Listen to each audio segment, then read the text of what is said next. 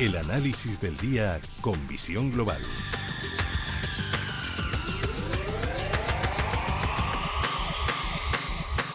Y buscamos ese primer análisis aquí en Visión Global con Gabriel López, CEO de Inverdif. Gabriel, muy buenas tardes.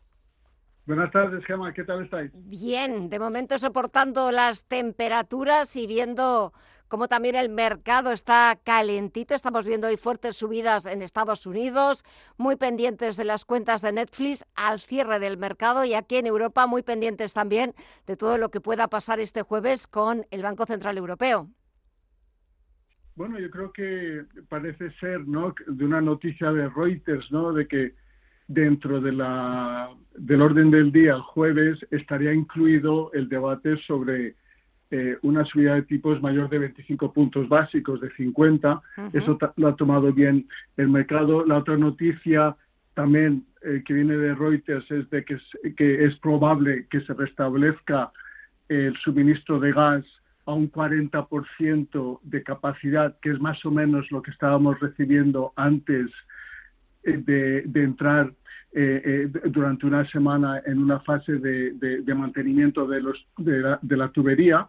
Y después el precio del gas, al que hablamos de la semana pasada, ¿no? el TTF que, de, gas natural que cotiza en, en Holanda sí que ha retrocedido, ¿no? La semana pasada llegó a, cotizar a 179 y ahora está a 157. Hemos dicho que sí que está bajando un 10%.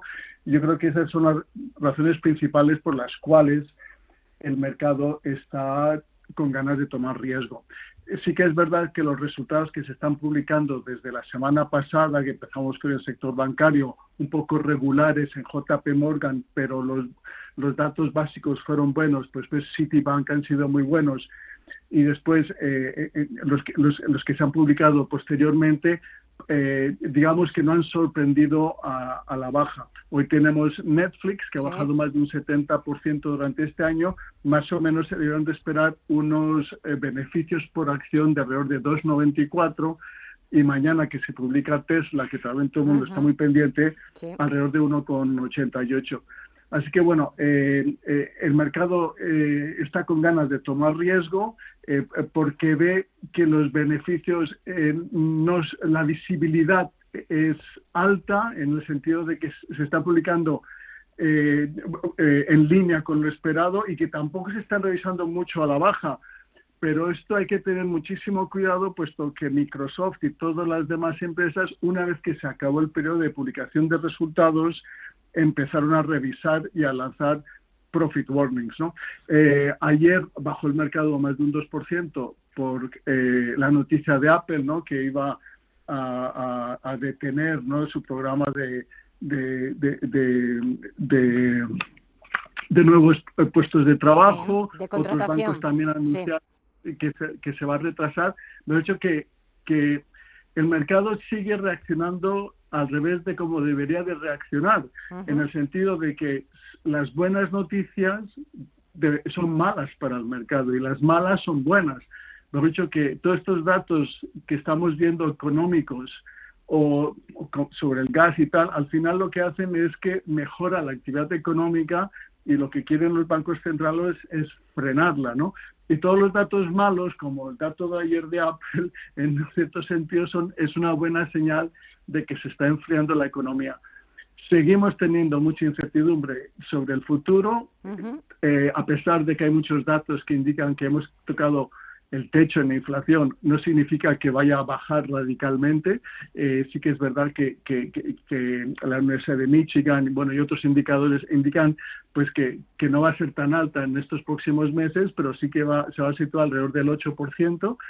Eh, y que a pesar de estas situaciones altas, por ejemplo, el PIB en Inglaterra, eh, que se publicó hoy, ha sido mejor de lo esperado. Eh, y de los datos malos que he visto hoy ha sido pues, el de las nuevas viviendas en Estados Unidos, que ha sido peor de lo que todo el mundo esperaba. Y normalmente el sector de la vivienda es el mejor indicador sobre, sobre la actividad económica cuando, cuando empieza la recesión es cuando baja el sector y cuando empezamos una recuperación es el primer sector que recupera. Así que seguimos con esas mismas incertidumbres, el mercado eh, está hoy positivo, pero no tiene ninguna razón para subir mucho más, puesto que la visibilidad de sus beneficios de cara al futuro y para el segundo semestre pues es probable que sean peores de lo que esperamos. Eso en Estados Unidos. Aquí en España, en concreto, este jueves empieza, eh, se estrenan los eh, bancos, se estrena con los resultados de Bankinter. Un poco, no sé si en Inverdiz habéis echado un cálculo, estimaciones, un poco cómo se van a comportar las compañías españolas, cómo va a ser esa presentación de, resultados. Bueno, lo hemos visto hoy, ¿no? Que los eh, en el IBEX los que mejor se han comportado han sido los bancos eh, y esto lo hemos visto todos, eh, que la actividad económica, el consumo, las hipotecas eh, están en máximos y, en ciertos niveles superiores de, antes de la crisis, gran crisis económica y financiera de, hace 10 años. Así que en Halsey que se esperan buenos datos. Lo, malo es que eh, eh, es una fotografía del pasado, de este último eh, trimestre que sabíamos que en términos de actividad económica iban a ser buenos. Lo malo es qué nos van a decir de cara al futuro. Y ahí está la clave, ¿no? Que, que, que, todo el mundo piensa que vamos a ser, que va a ser igual de bueno que el primero y que el segundo, y que es probable que no sea tan bueno el tercero eh, digamos que, que parece que, que, pueda ser yo un poco negativo, eh, hay gente muy negativa y que piensa que vamos a entrar en recesión, otra gente que piensa que no vamos a entrar en recesión, pero yo sí que soy de la opinión de que sí que va a haber una ralentización económica y que va a haber una ralentización en, las, en, los, en el crecimiento de los beneficios empresariales y que ese es un poquito un nuevo ciclo del mercado. El mercado hace una semana y hace dos empezó a preocuparse sobre la recesión y ahora deberíamos empezar a preocuparnos de cómo van a ser esos beneficios de cada futuro. Exactamente, y no tanto las cuentas correspondientes a este segundo trimestre del año, sino sobre todo, estoy de acuerdo contigo, en si van dando pistas de cómo pueden ser los resultados en ese tercer trimestre y sobre todo de cara eh, a esas previsiones y estimaciones de finales de año, porque ahí es donde puede venir lo complicado, donde puede, donde puede venir la parte más, más difícil y eso es lo que puede penalizar a las compañías, puede penalizar al mercado porque pues eh, la lectura que hagan los inversores de esas cuentas estimaciones y esperemos eh, que seguro que habrá, que saldrá algún profit warning de menores estimaciones de beneficios, de menores ingresos, etcétera, etcétera. Veremos a ver cómo se lo toma el mercado, cómo se toma también esas subidas de tipos de interés aquí en Europa y en Estados Unidos la próxima semana, pero si te parece lo comentamos el próximo martes que tenemos siempre nuestra cita.